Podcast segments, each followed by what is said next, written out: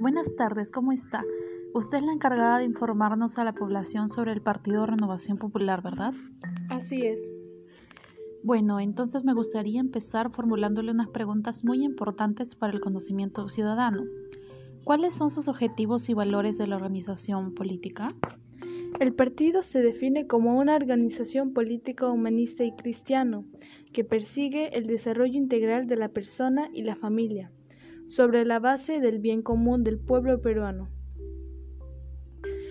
De acuerdo a los principios de la libertad, igualdad, justicia, solidaridad y visión centralista del Estado, definiendo así los objetivos a alcanzar a través de una acción política el partido confirma su compromiso y vocación democrática, el respeto absoluto a la seguridad jurídica, a las libertades y a los derechos fundamentales que consagra la Constitución Política del Perú. Y dígame, ¿cuál es la visión del plan de gobierno? Nuestra, nuestra visión es impulsar un buen gobierno de manera eficiente, con modernidad y cristalina con una gestión que nos ayude a revalorarnos como ciudadanos de primera, preocupándonos por los que menos tienen. Del mismo modo, resguardando prioritariamente nuestra absoluta soberanía. Nuestro gobierno seguirá implementando y fortaleciendo los servicios básicos, con prioridad de una alimentación, la educación, la salud y la seguridad. Ok, ¿nos podrías decir un resumen del plan de gobierno que proponen? Claro que sí.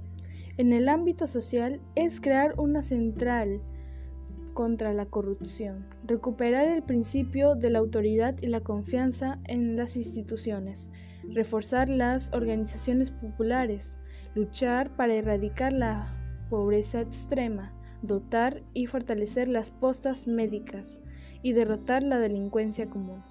En el ámbito económico, garantizar medidas garantizar medidas que permitan un crecimiento sostenible del PBI, reducir la vanidad, impulsar la, ilustración, la industrialización y la, y la producción de bienes y servicios, trabajar en la generación de ventajas competitivas y nuestra economía.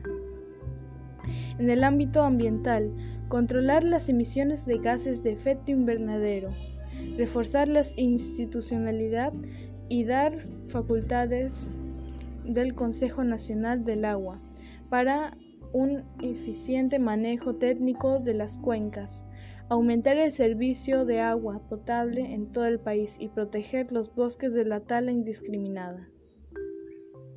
Y por último, el ámbito institucional. Eliminar las barreras burocráticas. Promover un gobierno al servicio del ciudadano. Reducir el número de ministerios existentes. Descentralizar las sedes ministeriales y el propio poder ejecutivo. Y eso sería todo. Ok, muchas gracias por la información y por su presencia. Gracias a usted.